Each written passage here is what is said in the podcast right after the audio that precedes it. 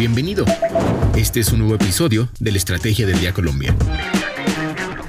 Traído para ti por bloomberlinia.com y dirigido por Andrés Garibello. Es martes 3 de enero y hoy les traemos un sondeo que hicimos. Le preguntamos a cada ministro del gabinete de Gustavo Petro cuáles son sus premisas para este 2023.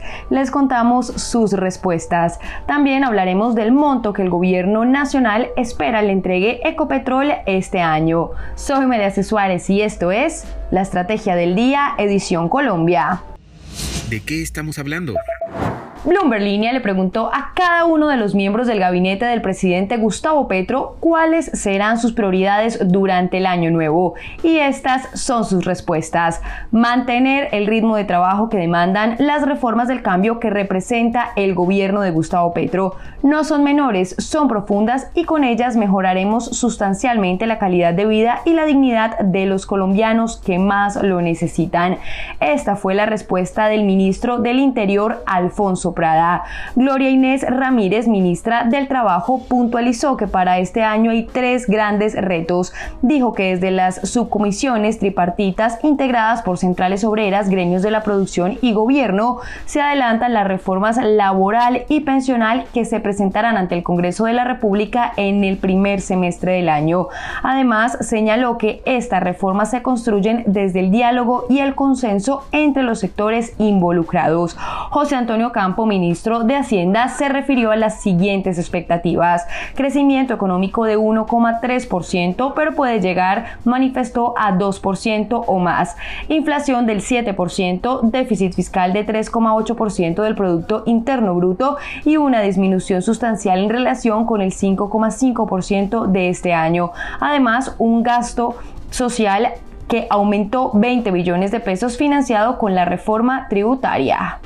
Carolina Corcho, ministra de Salud, dijo que este año será muy importante porque se presentará la reforma a la salud para garantizar el derecho a la salud de todos los colombianos en condiciones de equidad. Alejandro Gaviria, ministro de Educación, habló también de varias prioridades. La primera, concentrarse en el cumplimiento de las metas ya trazadas. 500 mil jóvenes adicionales en educación superior, universalización del programa de alimentación escolar PAE y un ambicioso plan de infraestructura con énfasis en las escuelas rurales. Para conocer la opinión de los demás ministros del gabinete Petro, visite ahora mismo bloomberlinia.com. Lo que debes saber. Y ahora tres datos que debes saber este martes. El primero, gobierno Petro prorrogó por tres años más el arancel del 35% a la importación de calzado cuando se declaren por debajo o el mismo umbral establecido. La medida no aplica para los artículos procedentes de países con los que Colombia tiene acuerdos comerciales vigentes. El objetivo, según informó el Ministerio de Comercio, es impulsar el proceso de industrialización del sector y así promover la productividad y la creación de puestos de trabajo. En el caso de las importaciones de la capellada, que recordemos es la parte superior visible del calzado, se les aplicará el arancel establecido en el decreto cuando el precio declarado sea inferior o igual a 5 dólares por kilogramo bruto. El segundo, la Sociedad de Activos Especiales informó que actuando bajo los principios de precaución y transparencia es su deber evitar el perfeccionamiento de un posible detrimento patrimonial, por lo que esta entidad se abstiene de ceder las acciones de la empresa AAA hasta que haya un pronunciamiento de la Contraloría General de la República que determinará si hubo o no irregularidades en la valoración de esta compañía.